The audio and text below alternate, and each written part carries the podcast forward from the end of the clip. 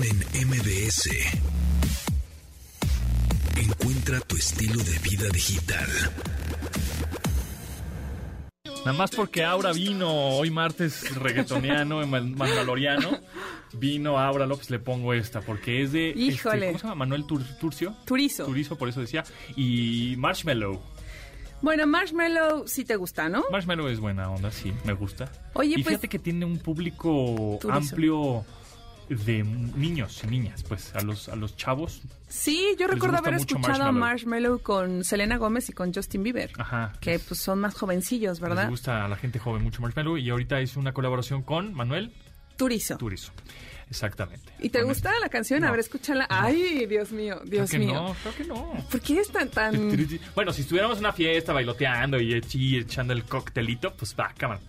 Pero así de, ay, voy a escucharla con mis audífonos porque me encanta, pues no. Te, te voy a Son confesar... canciones hechas para echar relajo. Bueno, primero que nada, buenas tardes. Buenas tardes, Qué Aura López, estar ¿cómo aquí. estás? Periodista de tecnología, pero que también le gusta hablar del del estilo de vida, de lo que sucede en el mundo, en el cine. Que te pueden seguir en Aura V. En mi Instagram, arroba AuraV. Las, Exacto. as- la última vez que estuve aquí les conté que hice un reel dedicado a mi amor de este momento, que es Pedro Pascal, con el que tuve un, un sueño. Soñaste con Pedro Soñé Pascal. con Pedro Pascal. Cuéntanos, ¿cómo, ¿qué soñaste con él? Quisiera decirles que soñé lo que quisiera soñar, pero, Pero no. soñé con su esposa. O sea, fue el peor sueño que pude haber tenido. O sea, ¿cuántas posibilidades tienes de soñar con la gente que te gusta? Ajá, y cosas así que más Y cosas que dices, pues ojalá, pero soñé que platicaba con la esposa y que yo, como buena entrevistadora, le decía, oye, pero ustedes no están muy agobiados de la privacidad. ¿Se han cuidado en línea? What? ¿Cómo cuidan su privacidad en línea? What? Tu, tu profesión salió ahí en el sueño. Qué ¿eh? sueño tan horrible, ¿no? Pues debes estar muy obsesionada con tu profesión, ahora eso está muy bien, te apasiona. Sí, lo tuve que otro eres. sueño, tuve otro Ah, sueño. Ah, tuviste otro sueño. Soñé con el Dr. Mau también. ¿Conocen Ah, al Dr. Mau? Sí, el de TikTok. Dr. Mau informa. Sí, correcto. Bueno, pues yo ¿También tengo con un crush con él. Ajá. ¿Y qué soñaste? ¿Así cosas así? No, también súper mal. Soñé que lo Oh. entrevistaba Mm. y que olvidaba mi micrófono. Si hay un psicoanalista allá afuera, este, no bueno, se eso quiere decir que te importa más tu profesión y tu profesionalismo, justamente, que la que mi vida, más carnal. mi que exacto, que ante ¿no? todo, si tuviera Pedro Pascal enfrente, yo voy y lo hacer una entrevisto. cosa profesional, no- no. si tengo al doctor Mau, No- voy y le no te pregunto. lo vas a saborear, sino no. lo vas a hacer una Pero no- cosa no, me so- no, si periodística. estuviera aquí Paulina Millán le diría, Pau, ¿no me hace eso muy aburrida? ¿No? No, no creo. No, no. No, porque igual ese es el primer paso. Igual, no, ¿cómo se le llaman esos que, que tienen una atracción no por el físico, sino por la inteligencia? Este, sapien sexual. Esa cosa. ¿No puede ser?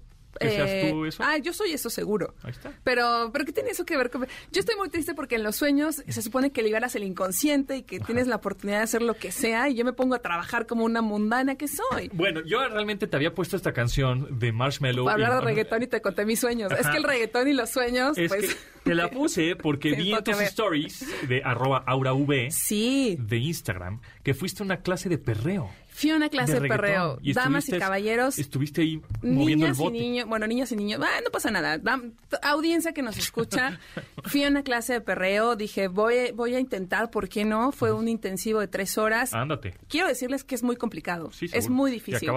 Como que tú crees que mueven las pompas cuando están bailando y no, todo es la cadera. Todo está en la cadera. Y todos los movimientos son, son únicos. O sea, por ejemplo, cuando eres únicos me refiero a que eh, mueves la cadera, pensemos en Shakira, que es como el mejor ejemplo, Sí. ¿no? Que ella Porque bailaba. ¿cómo se llama esto como libanés? Cuando bailas esto libanés. Ajá, Tiene un nombre, em, belly dance. Bueno, bueno, ajá, Belly dance. bueno. Es muy, muy parecido. Eh, entonces, ponle tú, estás si haces sentadillas, si haces crossfit, si nadas, como que estás acostumbrada a mover todo el cuerpo. Mueves los hombros o, o mueves las piernas. Pero aquí literal todo está en la cadera. Y no mueves lo demás. No mueves lo demás, lo cadera. mueves diferente. Pero la cadera es, son como trucos de para adelante, para atrás, para lado, del, del ladito, no sé qué. Estuvo bien interesante la experiencia por varias cosas. Uno, era un grupo de puras mujeres, de todas las edades, de todos los tamaños, de todos los cuerpos, eh, de todos los niveles socioeconómicos, ¿no? Perfecto. Fue como una mezcla muy diversa. La otra es que sí hay un estilo de vida en estas academias de baile de twerking, porque las primeras, las, las primerizas como yo, pues íbamos vestidas como deporte, ¿no? O sea, tenis, shortcito, una playera. Pero ya las chavas que ya llevan rato tuerqueando o perreando, como se le conoce, eh, no, ya traen un outfit muy elaborado. O sea, el shortcititito, que es casi como un calzón, pero con print y todo ¿cómo muy, muy llama? bonito. Cachetero, ¿cómo se llama? No sé cómo se. Ajá. Pero de ese estilo, eh, con unas como el outfit o, el- o la ropa es como mallas, como red de malla en, en- las Como blusas. jerseys de básquetbol más pegado, ¿no? No, son como, imagínate una, una media Ajá. Ah, de ya, ya. cruzaditas. Media de piernas. Una media de pierna, ajá. Sí, sí, sí. En la playa, o sea, un brasier o un top y luego como encima esta, esta malla, de colores y luego también mallas en las piernas, rodilleras, porque sí, te tiras al piso y es como, oh, oh, esto, esto todavía no llegó a ese nivel, amigos. Sí, sí, es como... Y, y tiene una Y- técnica. Y, es música reggaetonera. ¿Es música reggaeton o qué tipo de música es? Sí, era música reggaetón, pero al principio más bien son coreografías, se montaron coreografías, te enseñaban cómo no lastimarte, o sea, por ejemplo, eh, la flexibilidad, es importante calentar el cuerpo antes, o sea, tú no llegas y bailas, uy, estoy perreando, no, No. o sea, lo haces en una fiesta. Ajá. Aquí como que, al menos al taller al que yo fui... Es más deportivo. Sí, es, de- es deportivo. Eh, o sea, llegas, calientas eh, para que no te veas a lastimar los músculos, igual que cualquier otro deporte. Te enseñan los pasos, te enseñan la técnica, porque si hay un truco. Yo decía, ¿cómo le hace? Tenemos un amigo que es mega reggaetonero. Un saludo a Charlie P, que probablemente no nos está escuchando porque está en otro lado del mundo, creo. Pero ese chico baila impresionante, ¿no? Y se tira al piso y mueve todo. Y siempre yo decía, ¿cómo le hace para llegar abajo moviendo también, pues, El la- bote. el bote, ¿no? Sí, ¿cómo le hace? Ah, Hay un truco. Ah. Solamente que sí, ne- o sea, el truco es como la postura en la que ponen las piernas para que puedas llegar hasta abajo.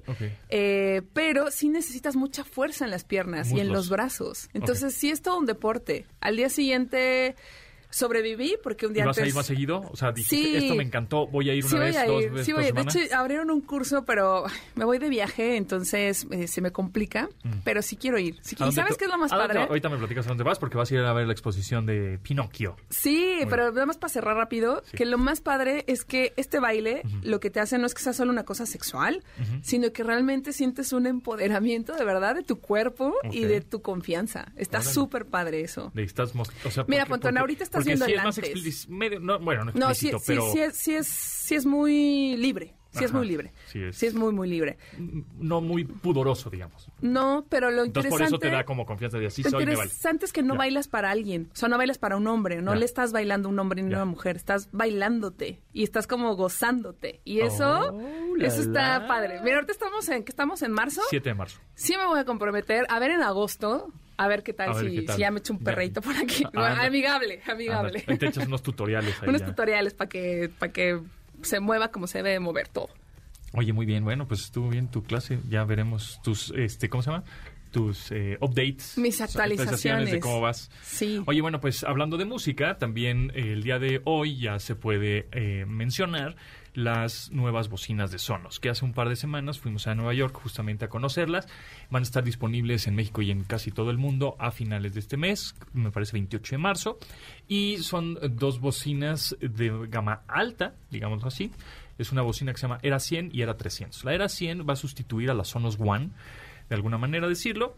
Es un de casi del mismo tamaño que la Sonos One, es un tamaño chico mediano. Eh, son Wi-Fi, pero ahora ya incluyen también ya Bluetooth. Eh, Wi-Fi, bueno, pues se conecta a la red de tu casa y aunque tú, a- aunque a ti te llegue un audio de WhatsApp, por ejemplo, ¿no? Y estás escuchando porque estás sacando la música de Spotify o de Apple Music o no sé dónde la estés sacando, de a la bocina y te llega un, audio de WhatsApp y lo necesitas escuchar, como es Wi-Fi la bocina y está conectada a la red, en realidad eh, la música está saliendo de la red, del internet, no de tu teléfono. Entonces, a la hora de ponerle play a un mensaje WhatsApp, se va a escuchar en tu teléfono, no en las bocinas. Cosa que cuando tú conectas el teléfono por Bluetooth a una bocina Bluetooth y estás es- escuchando música y te llega un mensaje por WhatsApp, este, generalmente hay algunos teléfonos que les puedes modificar, pero generalmente cuando le pones play al mensaje de WhatsApp y estás escuchando música por una bocina Bluetooth, pues se va a escuchar también ese mensaje de WhatsApp en la bocina Bluetooth, ¿no? Entonces esa es un poco este una de las ventajas que tiene el Wi-Fi, aunque estas tienen igual Bluetooth y Wi-Fi. Y la otra es que Wi-Fi tiene un más ancho de banda, pasa más información tiene mejor calidad de audio. Son bocinas robustas este, que pueden llenar una habitación bastante grande, de 20 metros cuadrados, sin fácilmente la pequeña, digamos la pequeña mediana, que es la eh, Era 100, así se llama. Y está la Era 300, que esa es un poco más grande, con un diseño pues más atractivo, más es diferente, como icónico. Tiene eh, cinco bocinas, seis Seis. bocinas, cinco en la parte superior y en los lados para hacer un efecto envolvente porque tiene certificación Dolby Atmos y audio espacial, entonces eso quiere decir que vas a tener pues una, una pues una burbuja de audio cuando estés viendo una película, una serie o escuchando música, porque también funcionan como satélites o digamos bocinas en la parte posterior del sofá para generar este home theater, ¿no? Este sistema surround, este sistema eh, de teatro en casa, eh, aunque tendrías que comprar dos y pues ya dos ya es una lanita, ¿no? Evidentemente, y también tener un espacio para que quepan esas dos. Porque con esas dos, yo por ejemplo tengo dos bocinas Sonos One eh, atrás de mi sofá y no le, nunca le he subido a todo lo que da porque Mm. es demasiado sonido, Sí. demasiada potencia. Entonces, con estas era 300, que son más grandes todavía y que tienen seis bocinas cada una en el armazón, pues, híjole, le trepas y va a sonar durísimo, va a sonar muy pero con buena calidad, sin distorsión y sin vibraciones, porque luego las bocinas le subes tanto que la misma estructura de la bocina o chasis o armazón vibra este algún tornillito, alguna la misma reja, la rejilla que tiene, vibra, entonces se distorsiona. Aquí pues no va a haber ningún tipo de distorsión. Por eso son de gama gama media alta alta estas dos estas dos bocinas. Pero algo padre es que al final puedes ir haciendo tu sistema por módulos, ¿no? Correcto. O sea, por ejemplo, yo tengo una BIM y una One, que justamente la Era 100 es la que va a sustituir a la One, ¿no? Correcto. Eh, pero también, eh, pues siguen funcionando las que tenemos, por Sí. ejemplo, ¿no? Porque al final en tecnología, pues haces una inversión y luego la flojera en la tecnología es que de repente compras algo un año y queda obsoleto al siguiente. Sí, aquí no. es el caso, va a seguir siendo compatible con otros productos que tengas, pero algo padre justo es el que se conecte por Wi-Fi en diferentes zonas de la casa, también tiene una aplicación móvil. Yo, yo no, yo no la... escuchar dos rolas diferentes en cada bocina, digamos, ¿no? En diferentes cuartos o habitaciones. Ajá, ah, de forma independiente Correcto. o en modo estéreo, ¿no? O Ah, también, también como puede, la parte... estéreo, sí. ¿Qué, qué, qué? ¿El modo estéreo qué? Pues es que el chiste es, por ejemplo, la era 100, ahora va, ya incluye dos bocinas dentro de este chasis, entonces ya puedes escuchar estéreo con una misma bocina. Pero Cosa que modo antes no se estéreo, podía. ¿a, a quién le gusta? A ¿El mí no soy tan fan del modo ¿Cómo? estéreo. No, No, sé, siento, ¿cómo? siento muy raro los oídos cuando eso me pasa. ¿Sí? ¿Te También con el audio espacial, El audio espacial es, que ese sí es muy diferente. está muy de moda y la mayoría de los nuevos productos de audio lo traen. Que, ¿Cómo definirías el audio espacial? Que en cuanto te, estás moviendo, te estás siguiendo. Te, te sigue el audio para siempre estar en el, como que en el centro, ¿no? Siento raro. ¿Sí? No, pues el estéreo es left y right, ¿no? Derecha y izquierda. Y obviamente la- hay muchas mezclas de audio, de discos, de álbumes, de música o de películas, de cine, etcétera, pues que quieren eh, serlo más inmersivo, en donde, por ejemplo, los toms, la guitarra, el, la- el bajo, la batería, etcétera, pues igual el bombo de la batería quieres que se oiga en el, en el derecho y en el izquierdo, pero la tarola o algún platillo nada más quieres que se oiga en la, en la bocina derecha, etcétera. Y entonces haces una mezcla para que se escuche, pues tenga más inmersión, pues, ¿no? Sobre todo supongo con los viniles o con audio hi-fi, que, Que tienes que pagar un servicio que, Que lo mencionas ahorita los viniles o los tornamesa, esto me gustó con estas nuevas bocinas de la marca, que ahora con un solo cable, un cable mini plug si quieres, Sí. puedes conectar directamente la bocina al tornamesa. Ya no tienes que pasar por un amplificador. Ah, eso está genial. Eso está muy bien porque entonces directito así nada más con un cable y entonces ya puedes conectar tu tornamesa porque cada vez ahora los tornamesas ya vemos que hay más público, la gente compra más discos así de LPs, grandotes, acetatos porque el audio pues sí se oye más calientito, más gordo, más Nada más, eh, bonito. hay que aclarar que obviamente aunque las bocinas son Wi-Fi, pues la tornamesa no es Wi-Fi y que el punto del, del vinil Ajá. es que era análogo Sí. y que al final se está pasando el audio de forma análoga Ajá. por los cables. Por eso no es por Wi-Fi. Exacto, Pero ahí, no. por ejemplo, si yo tengo una consola de, de discos viniles, eh, po- tengo una Era 300, que es la Sí. más nueva ahorita, Correcto. la que tiene seis bocinas integradas, Yes. y la conecto por un cable auxiliar. Yes. Pero ¿qué pasa si quiero dos bocinas en modo estéreo? ¿Cómo las conecto? En, en tu tornamesa debe tener salida estéreo. Tiene un, un- solo tiene un, ¿Una salida? Una salida. Mm, Aquí, aquí el señor, cuando tenga dudas de cables, que- macho sí. hembra, este, puente no sé qué, USB-C, USB-A, sí, pero auxiliar. Auxiliar. Más bien estaría como el, probablemente un Habrá que ver qué adaptador. tornamesa es. Sí, debe- puede haber un adaptador, sí. Bueno, primero hay que tener la bocina, ¿no? claro. Pero bueno. Pero estuvo bueno, estuvo bueno tu, viaje, ¿no? Está padre, sí. Este, están, están padres las bocinas. ¿Y el diseño? Salen ¿Bien? A finales. Sí, el ¿Lindo? diseño, bien. sí. Se ve lindo, pero no Sí, sé. Yo, no lo vi en vivo. La- entonces. La, la 300 es grande y pesada. ah, o sea, como que será unos... ¿Qué? Pues sí, es como de tu el tamaño de tu tórax, Ay, sí. algo así. Está ¿Cómo gran- así? Está grandota, Ok, está grandota. Este, y la, y la pequeña, la era 100, pues es del tamaño de que de tu antebrazo, parece, más o menos, del, no, menos, más pequeño. ¿Qué medida No sé, tan pues rara? es que la descripción ¿Del tamaño es de un tu poco- pie? Sí, ¿Del ¿sabías, tamaño sab- de tu sabías- brazo? sabías que tu antebrazo mide lo de tu pie? ¿Sabías Eh, eso? no, ¿Mi antebrazo? No, claro que no. Claro que sí. Claro que no. Mídetelo. A ver, mi antebrazo... Tu mi- mi antebrazo, pie de, de mide- codo a muñeca, mi- mide tu pie. Mi pie mide 26 centímetros. Traigan Es- una regla. Ay, No, o sea, quítate el zapato. Mira. No lo voy a hacer. Quítate el zapato. No. ¿Qué traes este, agujeros en Sí, los tengo calcetines? agujeros. No quiero que veas mis tenis. No, pero... Mira, mira, te lo voy a enseñar con el mío. Me- Ya me, ya me, des- me descalcé. Y mira, fíjate, me voy a poner el talón de mi, de mi pie en el codo Ajá. y mis dedos de Ajá. mi pie en mi muñeca. Ok. Ok. ¿Ya viste? Sí, es real. Entonces, tu, Ok. tu antebrazo es del tamaño de tu pie. Es proporcional. Es como si de punta, o sea, es como Me si... siento la más tonta del universo por algo de algo tan básico que nos enseñaron seguro en la primaria, ¿no? Pues eso no ¿Qué- sé. ¿Y no- qué no hemos olvidado? No sé en dónde me lo enseñaron, pero es, es como cuando alzas, este, En estiras tus manos de manera lateral, de tu pun- de la punta de tu dedo, Dedo. a la punta de tu dedo, eso es lo que mides ¿De altura? de altura vertical, ¿sí? A ver, hazle. ¿Qué le hago? ¿Así? bueno, ahí está difícil porque tengo que poner una cinta Ah, métrica. qué pero- bien. Entonces ahora, cada que voy a una tienda, en vez de medirme los zapatos, Ajá. me lo pongo en el antebrazo. Exacto, y dicen que ah, bueno, eso te lo digo después de en el Ah, Ok, ya. Vamos a ver. Por eso decía que vamos con Manuel López San Martín. Querido Pontón, qué gusto saludarte, nos escuchamos en un rato. Aparecieron ya los cuatro estadounidenses secuestrados en Matamoros, Tamaulipas. Dos aparecieron muertos, uno más con lesiones y otro está ileso. Vamos a tener el detalle, lo último, porque en cosa de minutos se darán a conocer informes sobre lo que ocurrió, por qué sucedió y quiénes estarían detrás de este crimen. Nos escuchamos al rato. Continuamos después del corte con Pontón en MBS. Estamos de regreso con Pontón en MBS.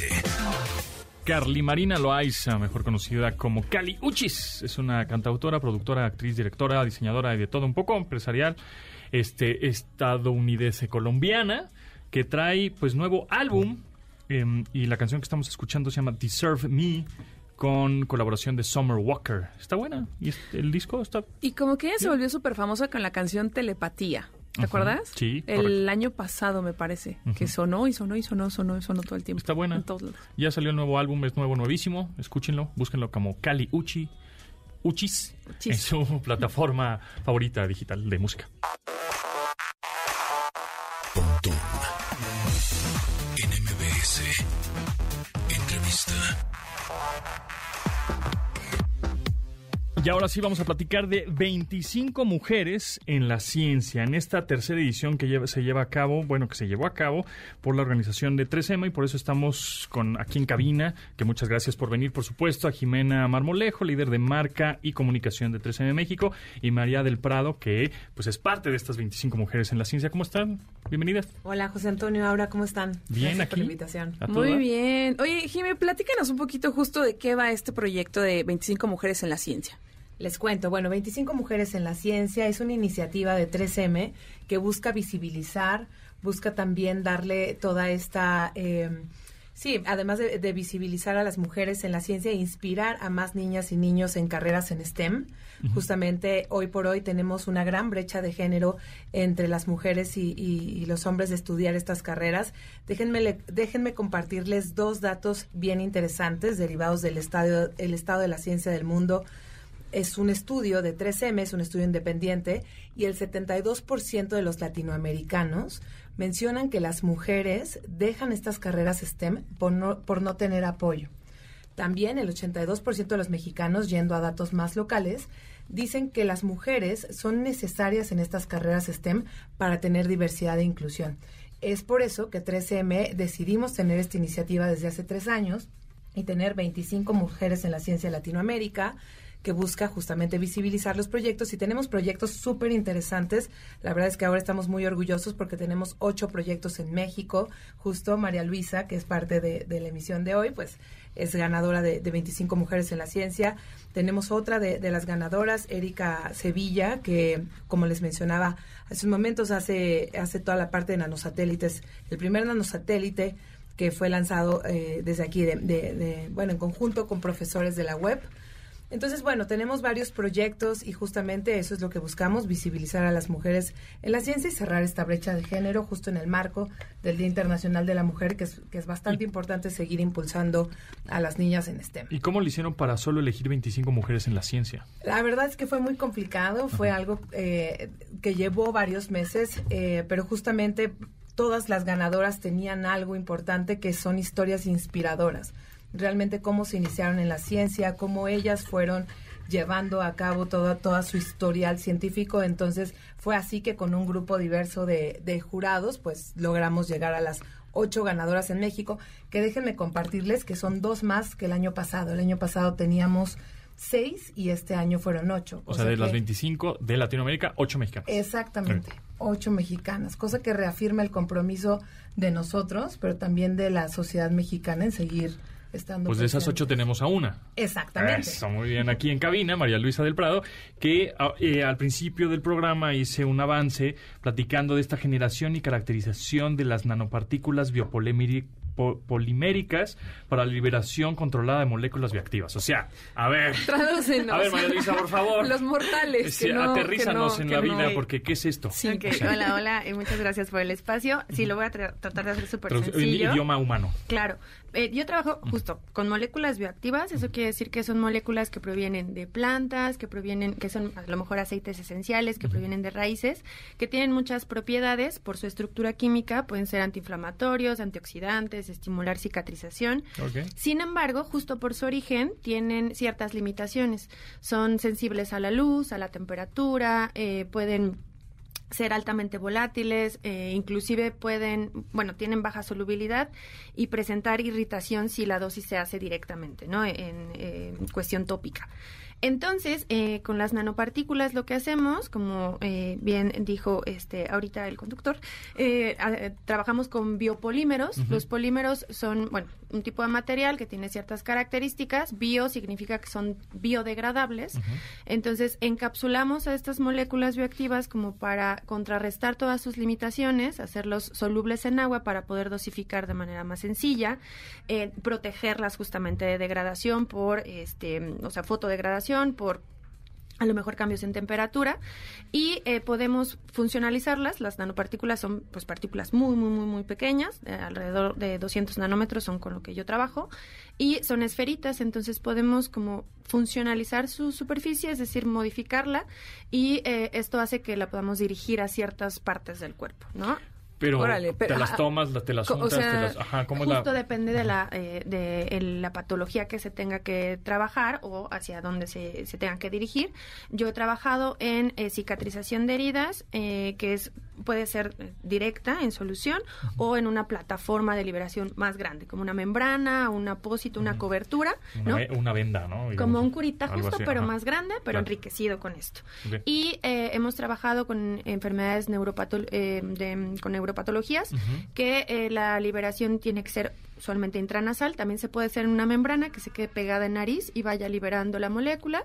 Y ahorita estamos trabajando con estos aceites esenciales para eh, pues tratar de combatir algo que se llaman microorganismos resistentes a antibióticos, que uh -huh. como su nombre lo dice son microorganismos que no se mueren con los antibióticos, ¿no? Uh -huh. Por muchas causas y es un problema que va creciendo en el mundo, o sea, no solo en países en vías de desarrollo, sino en países de primer mundo también se ve, eh, en donde hay, bueno, ciertas cepas, ciertos microorganismos como que viven en hospitales eh, y hay infecciones que son infecciones intrahospitalarias. Si tú entras a hospital porque te rompiste el brazo, porque tienes cualquier situación, tienes 15% de probabilidad de tener una de estas infecciones y son microorganismos que se les llama recalcitrantes. Es muy difícil eh, pues atacarlos. Entonces lo que estamos haciendo ahorita es con estos aceites que tienen propiedades bactericidas encapsular para poder dirigir a, hacia microorganismos porque tienen aparte la capacidad de, de adherirse muy muy fuertemente a, a superficies planas como eh, pues catéteres como tubos pared pulmonar. Entonces es muy complicado lidiar con ellas. Entonces ahorita estamos haciendo eso. Entonces depende mucho de la zona a la que va cuál sería la eh, pues la vía de administración. ¿Y cuál es la efectividad de, o sea, con respecto a otras soluciones, por ejemplo? Ahorita estamos en pruebas eh, preclínicas, en realidad, o sea, es investigación. Eh, que la nanotecnología, si bien ya tiene algunos años este, impactando en muchas áreas de, de el, el mundo, en realidad todavía estamos en fases clínicas. Hay pocos, hasta el momento, fármacos o nanofármacos autorizados por la FDA que han seguido todo este, el proceso. Por lo menos son como 10 años de fase clínica para poder aprobarlo, pero en realidad sí eh, en pruebas in vitro e in vivo, o sea, en laboratorio, digamos, eh, se ve que la capacidad que tienen, te lo voy a poner así como muy general, no sé, un una gota, por ejemplo, de eh, este aceite esencial solito, se vería como eh, una super microgota con nanopartículas. O sea, potenciamos este, este efecto, entonces las dosis son mucho menores y como la liberación es controlada o sostenida, o sea, a partir de la nanopartícula se va eh, liberando poco a poco, tenemos menores dosificaciones, o sea, es necesario menos dosis, menos efectos secundarios, porque aquí también podemos encapsular fármacos, por ejemplo, que tengan efectos secundarios. Ujú. que sean para cáncer, por ejemplo, y que causen eh, náuseas, este, en fin, muchísimas cosas. Podemos como disminuir esos efectos secundarios encapsulándolos, como atrapándolos, ¿no? Y dices que llevan que se tardan 10 años, pero ¿en qué año de investigación van? Nosotros tenemos diferentes, o sea, en los proyectos vamos en diferentes este, etapas. Lo de la, los microorganismos llevamos unos seis meses trabajando con eso. Eh, y el de enfermedades neurodegenerativas comenzamos aproximadamente en 2017 a, a trabajar en ello. Entonces, ahorita ya se probó en modelo celular. eh, necesitamos modelo animal y la fase pues ya con pacientes, o sea. Bueno, después del corte seguimos platicando porque está muy interesante con María Luisa del Prado y Jimena Marmolejo de, de pues estas biopartículas. Ahorita tenemos va- a- a- a- otras preguntas. Regresamos. Ok.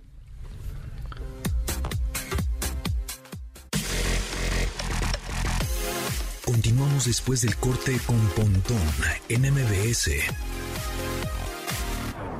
Estamos de regreso con Pontón en MBS. Pues seguimos platicando con María Luisa del Prado, profesora e investigadora de la Escuela de Ingeniería y Ciencias del TEC de la Ciudad de México, TEC de Monterrey, Campus Ciudad de México, y Jimena Marmolejo, líder de marca y comunicación de 3M México. Estamos platicando, eh, María Luisa, acerca de, bueno, pues estos eh, nanopartículas biopolimérica- biopoliméricas, oh my God, Exacto. que todas eh, se basan en plantas, o sea, todas las saca, estas partículas las sacan de plantas siempre. No, ¿O- no, no. Eh, trabajamos en su mayoría con, con moléculas este, naturales, pero también se puede trabajar con fármacos. Eh, uno de nuestros ejemplares, así mm, como estandartes en los últimos años, ha sido trabajar con curcumina. Ok. Eh, la gente creo que conoce fácilmente la cúrcuma, es una palabra como que ha estado de moda. en los Échale a tu ensalada años. cúrcuma, porque no te da cáncer, es, Exacto, ¿no? para Típico, todo es la cúrcuma. Ajá. La cúrcuma en realidad es una planta, es la cúrcuma longa, es la planta, y del rizoma, que es la raíz, proviene la curcumina, la curcu- o los curcuminoides, que son los que en realidad tienen estas propiedades este, eh, antiinflamatorias y antioxidantes, inclusive anticancerígenas. Sin embargo, o sea, echarte la cucharada de cúrcuma en tu ensalada o en tu leche o así no sirve, porque realmente no, no llega a los sitios a donde debe llegar por todas estas limitaciones que hablábamos hace rato. Entonces, las nanopartículas justamente eh, hacen que todas estas limitaciones pues ya no estén presentes y podamos realmente eh, absorber como todas estas propiedades, ¿no? Pero te digo, también trabajamos con fármacos, fármacos que pueden tener, pues te digo, efectos secundarios en otras enfermedades que también en nanopartículas pues se ven limitados. Ok, entonces digamos que el futuro de la medicina, es, esto es parte del futuro de la medicina. Totalmente, o sea, realmente sí, es eh, eh, la nanoadministración, o sea, el, el tener, em, digamos que fármacos inteligentes, porque te digo que se pueden como funcionalizar, o sea, tú le pones una molécula a la que una célula responde, digamos, mezclas. entonces llega a, esa, o sea, imagínate una, una pelota y en la pelota tienes, por ejemplo, este, no sé, resortes, o sea, los resortes serían como la funcionalización y tienes una célula que tiene una parte que recibe ese resorte. Entonces como que lo llama y puede hacer como la internalización más fácilmente. O sea, tú diriges del fármaco exactamente ¿A al órgano donde quieres que llegue. Exacto. Entonces, por Órale. eso es como el futuro. Pues está buenísimo. Oye, y, eh, y en ese caso, estás en mute, no, no, no. En ese caso, eh, ¿cómo te ayudó a ti justamente eh, toda esta iniciativa de 3M, como en tu carrera o cómo fue que te enteraste? Ok, sí, este, pues lo vi en redes sociales, lo vi en Facebook desde la primera edición, pero le contaba de hecho a Jimena que en la primera, eh, en la convocatoria era un poco distinta y yo estaba justo muy ocupada en algunas cosas y dije, ay, creo que no voy a competir esta, sino el siguiente año. El siguiente año se me pasaron las fechas y ya, en este octubre pasado dije, tengo que estar al pendiente porque quiero participar. Eh, me parece que es una iniciativa, eh, pues, totalmente loable, ¿no? O sea, el visibilizar la, la ciencia que hacemos las mujeres, no nada más en Latinoamérica, ¿no? O sea, en el mundo, eh, pues es súper importante porque hay muchos proyectos muy interesantes en todos lados que pueden ser dirigidos por mujeres, pero lamentablemente pues la brecha de género sigue existiendo. Hay porcentajes no tan alentadores de las mujeres que trabajamos en áreas STEM y justo estas iniciativas pues ha- hacen como ese trabajo, ¿no? De demostrarle a las nuevas generaciones que sí se puede, que hay mujeres líderes en proyectos interesantes y eh, a los más, más jóvenes, ¿no? Adolescentes y niñas, pues que también vean que, que sí se puede lograr las cosas, ¿no? Que si sueñas algo, pues aunque te digan que no, o sea, tú tienes que decir, sí puedo. Personalmente te, te has topado con pared de "Ah, este güey ya me está poniendo la traba o es, no se puede hablar con este tipo porque dice que soy mujer y entonces me, me descalifica. ¿Sí te ha tocado? Fíjate que tan así directamente creo que no. O sea, hay muchas veces que es como más fingido, ¿no? O sea, como bajo del agua, pero sí sientes como, inclusive tal vez hasta pláticas como entre colegas y que casi todos son este hombres y tú como mujer pues a veces puedes sentirte un poco incómoda, ¿no? Que los directivos de, de las universidades o de los centros de investigación usualmente son hombres. Entonces, eh, todo eso es un camino que, que pues, se ha venido pues, labrando no desde hace muchos años, pero todavía hay mucho que hacer. Yo le decía a Jimena también en la en la, sex- en la última fase cuando nos entrevistamos, eh, bueno, me entrevistó ella, no yo, ella, este, eh, que yo me sentía comprometida con las nuevas generaciones, ¿no? Con tengo muchas alumnas, entonces a demostrar que, que sí se puede, ¿no? Y creo que eh, 3M con esta iniciativa, pues justo es lo que hace. Su objetivo principal es como darnos ese punch, ¿no? A las mujeres y decir, mira, o sea, mira lo que están haciendo las mujeres. Y ahorita pues es en Latinoamérica, pero eh, afortunadamente somos varias ganadoras de, de México, ¿no? Oye, y nada más, eh, tu trabajo, la gente que quiera seguir eh, investigando el tema, en qué... Ok, bueno, pues como, como ya dijo, este, yo trabajo en el TEC de Monterrey, les dejo mi correo, no sé si se- Sí. eso sea suficiente, es luisa.delprado arroba tec punto mx, si quieren contactarme por alguna razón, este, si están interesados o interesadas, ¿no? En seguir en algo de estas investigaciones, pues adelante. Oye, Jime, y por ejemplo, la gente que nos está escuchando, ¿dónde puede enterarse más sobre este proyecto 25 Mujeres en la Ciencia en Latinoamérica? Perfecto, pues los invitamos a que estén súper pendientes porque en octubre viene otra vez 25 mujeres en la ciencia, cuarta edición. Y por ahora lo pueden encontrar en el blog de curiosidad de 3m.com y también en todas nuestras redes sociales, en LinkedIn, en Facebook y en Instagram. Ahí nos pueden Ya- ver como 3M Latinoamérica. Nos trajiste un libro en donde están las 25 mujeres de la ciencia, que es un librito de 72 páginas, en donde viene una ilustración muy bonita, que ahorita nos platicas de la ilustración, y bueno, como un poco la historia y el proyecto, etcétera, de cada una de ellas. Este, ¿En dónde podemos conseguir este, este librito? Este libro lo pueden descargar un ebook Ok. dentro del blog de curiosidad de Ah, ok. 3M, eh, 3m.com y Ajá. ahí pueden descargar este libro de 76 páginas que dice José Antonio. La verdad es que está, está muy lindo, tiene ilustraciones de las 25 ganadoras y las historias inspiradoras de ellas, que la verdad creo que también lo pueden leer a los niños y realmente es para inspirar a, Está a muy que de leer, muy fácil, muy rápido, ¿no? carreras científicas. Exactamente. Órale, muy bien. Bueno, pues muy atentos. Entonces, en, en octubre ya sería la convocatoria de la cuarta edición. Exactamente, en octubre es la cuarta edición para que estén pendientes de las fechas. Es importante porque es una iniciativa que comentamos visibil- visibiliza a las mujeres. ¿Qué es lo que necesitan las mujeres? Es decir, ah, no, pues yo estoy en, eh, metidas en, este- en- estoy en STEM, ya con eso, un proyecto de ciencia, tecnología, matemáticas, ingeniería, etcétera. ¿Ese sería como el requisito? Sí, que sea un proyecto que esté corriendo, digamos que estén haciendo las, las, las 25 mujeres. Y además también nos fijamos mucho en que sea de impacto social, que también sea ciencia aplicada a la vida, que eso es algo muy importante, y en pro de la sociedad, ¿no? Entonces, ¿Edades? No hay edades, la verdad es que eso es algo que también estamos muy muy en pro de eso, la diversidad y la inclusión siempre la vamos a defender, entonces no hay límite de edad. Hemos tenido 65, 70 incluso, una mexicana del año pasado tiene casi 70, entonces estamos muy abiertos a eso. O sea, el reconocimiento a las mujeres en la ciencia siempre lo vamos a, a tratar de defender. Pues buenísimo. Jimena Marmolejo, líder de marca y comunicación de 13 de México, y María Luisa del Prado, profesora e investigadora de la Escuela de Ingeniería y Ciencias del Tecnológico Monterrey, Campus Ciudad de México. Muchísimas gracias y mucho éxito y estaremos pues pendientes ya, eh, ahí a las próximas actualizaciones de las nanopartículas y de todo eso y de la- del futuro de la medicina y por supuesto del futuro de la ciencia aplicada a la vida. Gracias, Jimena. Gracias. Muchas Luisa. gracias a ustedes ustedes. por el espacio. Es bien importante visibilizar esto y gracias por darle el espacio. Exacto. A la Muchas ciencia. gracias, de. Gracias a ustedes. Gracias. Continuamos después del corte con Pontón en MBS. Estamos de regreso con Pontón en MBS. Amigos, un mundo ideal, exactamente, es el que tenemos. No, y MBS 102.5, pues los invita y nos, y nos invita y les invito y nos invitamos todos a vivir la magia de este musical Aladín, que yo ya lo vi, que está sensacional, ¿eh? que se los recomiendo mucho, que está fantástico, está bien cerquita aquí de la estación justamente.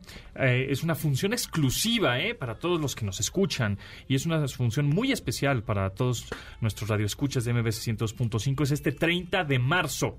30 de marzo. Vale mucho la pena el Teatro Telcel, que está aquí muy cerquita de la estación.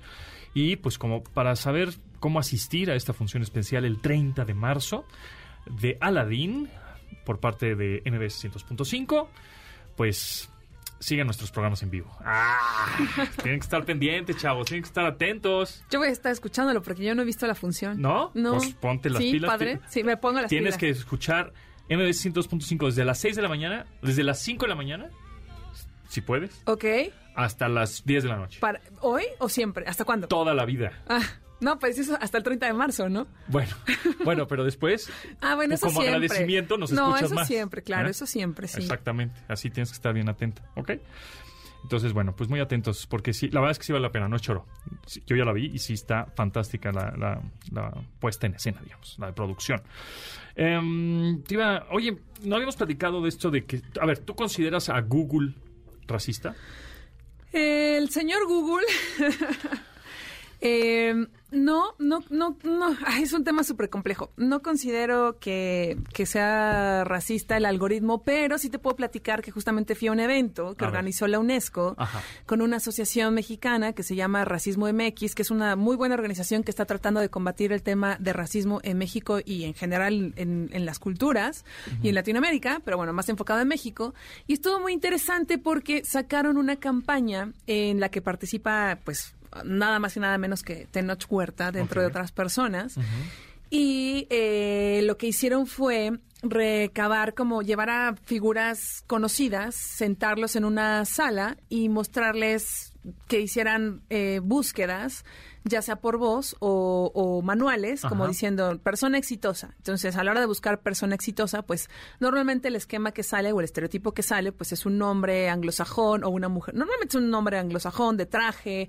O sea, como que vas viendo un poco cómo está este sesgo de información. Perdón, ay, me emocioné tanto que... Hasta se te fue chueca ¿no? ¿Cómo está la este- emoción. ¿Cómo está este sesgo de información en, en las plataformas, no? Y no solamente en Google, sino en los buscadores en general. Entonces, fue una... Es una campaña que está ahorita corriendo, que van a ver probablemente mucho en redes sociales, y que está interesante el concepto, pero al final también está creo yo, este otro sesgo de información relacionado con el ámbito tecnológico, porque al final, pues el algoritmo no es el señor Google o la No, tecnología de exacto. Google o de otras plataformas las que digan, claro, para mí el éxito de un hombre o una mujer exitosa es esta mujer guapísima, de ojos verdes, este, con el pelo largo lacio, que es lo que sale a la hora de buscar. No es necesariamente que el algoritmo tenga una voz y un pensamiento y defina qué es y qué no es, porque al final nosotros, los seres humanos, somos quienes indexamos o quienes alimentamos estas plataformas a través de nuestros propios sesgos y nuestro propio racismo, que ahí sí, nosotros sí tenemos un trabajo, nosotros y nosotras, ahí sí tenemos un trabajo muy grande que hacer. Entonces, está interesante el proyecto, tú ahorita me cuentas tu punto de vista, eh, del lado de esta asociación y que es una alianza que hay con la UNESCO, es algo grande, o sea, sí es algo relevante que están tratando de darle mucho ruido y creo que a lo mejor es como una llamada de atención del racismo versus el algoritmo, ¿no? Creo que es un poco como el clickbait o el encabezado para que también la gente muestre un poco de interés, ¿no? Creo que es creo que va por ahí. Sí, definitivamente eh, la, la tecnología no es racista como tal y no es buena ni mala, solo es. Ay, sí. Sí, Dice el bien- filósofo Bien, filósofo. Pontón, 2023. No, pues es la verdad. O sea, es decir, los que hacen mal uso de la tecnología, pues es el humano. Los que usan, usan bien la tecnología, pues es el humano. Los que eh, nutren el Internet con malas cosas o racismo o, o taguean o etiquetan fotografías, videos. de, eh, voy a subir esta foto ¿no? a Internet. Porque Google no, no sube fotos a Internet, o sea, el, el usuario es el que sube las fotos a, a Internet, a páginas, a redes sociales, y eh, entonces pone eh, hombre exitoso, mujer exitosa o mujer sexy, y pues es una chava con cierto estereotipo. ¿no? Entonces, eh, en realidad, la tecnología no, o la nube, o el Google, o Microsoft, o Amazon, o el que tú me digas, no es que sea racista, sino el mismo humano con, en, en su comportamiento digital es el racista de alguna manera, o clasista, o elitista, como lo quieran decir, para- y el algoritmo lo único que hace es, es mostrar, porque el algoritmo de Internet lo que quiere es vender, venderte, lo que sea, ¿no? Cualquier producto, lo que sea. Entonces dice, bueno, pues si esta persona está buscando, o le da like, o comenta, o mm, manda mails, o con texto o video, lo que busca son hombres exitosos con ciertas características, pues yo, Internet, te voy a mostrar est- est- estos eh, estos resultados relacionados con lo que te gusta. Porque a mí Internet lo que me conviene es que te guste lo que te muestro, pues para que me sigas consumiendo. No te voy a mostrar algo que no. Ahora, hablando particularmente de Google, por ejemplo, el año pasado que fue este evento que hacen, ¿cómo se llama? ¿Google I.O.? No, no, no, aquí en México. Ah, eh, Google, Google- for México. Google for México, justamente empezaron a sacar más iniciativas, porque si bien la tecnología ahí está y nosotros somos quienes la alimentamos, también hay una posibilidad de que los humanos que trabajan detrás de la tecnología puedan tunear o alinear o tratar de darle mejor perspectiva a este tipo de sesgos, ¿no? Sí. Entonces, justamente el año pasado platicaban un poco sobre cómo ellos han, bueno, o sea, Google en particular, ha como metido justo un poquito de alineación eh, en cuanto a las búsquedas, ¿no? Hay ciertos términos que de repente buscas algo y a lo mejor sale una cosa más despectiva, justamente ahí como que se están alineando en los resultados de búsqueda. También había leído yo por ahí que había información en cuanto al tono de piel, la diversidad en tono de piel es algo que han estado también incrementando, no solamente en el caso de Google, por ejemplo, en el MIT hay una, mm, una investigadora que también se quejaba mucho de que en los aeropuertos y que en diferentes áreas en Estados Unidos a la gente negra justamente como que los les ponían muchos sesgos de co- como si fueran rateros, o sea, cuando entraba la cámara y te veía, como Ajá. que a un blanco versus a un negro sí, había como una diferencia de trato y esta investigadora se eh, empezó a enfocarse en tratar de implementar diferentes tonos de piel para que no hubiera estos sesgos. También justo en el buscador de Google también ha metido más diversidad en tonos de piel. Eh, y en el tema de las comunidades indígenas, por ejemplo, el año pasado hubo un cantante, un rapero, eh, maya, que me parece que se llama, eh, ay, no me acuerdo cómo se llama, ahorita investigo, pero también invitaron a este cantante indígena o también la parte de, de darle visibilidad a la representación indígena en los doodles, ¿no? Que al final yo creo que no puede ser ni juez ni parte, o sea, desde mi perspectiva es como, estoy muy, muy a favor de lo que está haciendo UNESCO y Racismo MX y también estoy muy a favor de lo que hace la tecnología y los buscadores para tratar de darle esta perspectiva al mundo y de decir, oigan, estamos poniendo estas dos cosas, por este lado no somos los villanos, por este lado tampoco somos los villanos, tampoco somos los buenos, lo que queremos es hacer ruido para que la gente empiece a cuestionarse desde su propia cancha qué tan racista eres, qué, qué te has fijado, en dónde estás teniendo un trato extraño. O sea, creo que al final ambas partes es como eh, que tú te cuestiones y digas dónde estoy parada y, y- y- y qué tipo de persona quiero ser. Y si alguna vez me había preguntado estos temas, ¿no? Creo que hasta que te llega a ti la bolita de soy o no soy racista, porque de entrada uno dice que no, pero Claro. cuando empiezas a ver ciertas actitudes o, o ciertas formas de, de ver la vida, Dices, ah, no manches, yo O no hasta- estaba tan consciente. O hasta en Instagram, ¿no? Eh, te Claro. empiezan a mostrar cosas o sigues a ciertas personas. Ahí mismo te das a quién le das like y a quién no. Empezando por ahí. Sí, sí, sí, sí, sí, es un tema muy... Yo le doy like a todo, amigos. ¿eh? ¿Tú le das like a todo? A todo, a todo. Tú nada más le like a la comida y a la tecnología, ¿de qué hablas? A la comida sobre todo, ¿no? Últimamente, todo sí. like. Pues todos los que sigo le doy like, pues por algo los sigo. Pero, ¿se llama Pat Boy? ¿Es el...? Pat Boy, Pat Boy, ¿no? sí, sí, sí, sí. pues está interesante. Entonces ahí en, pues en mi Twitter voy a poner un poco de información. ¿Cuál es tu Y Aura-bajo, mi Instagram es arroba aura, aurav. Ujú. Y pues ya seguiremos hablando del tema. Muy bien, pues por aquí andamos. Muchas gracias. Nos escuchamos mañana a las 12 del día en esta frecuencia MB100.5. Pásenlo muy bien en este martes 7 de marzo del 2023. Se acaban con Manuel López San Martín en Noticias MBS. Mi nombre es José Antonio Pontón. Gracias. Bye. Pontón en MBS.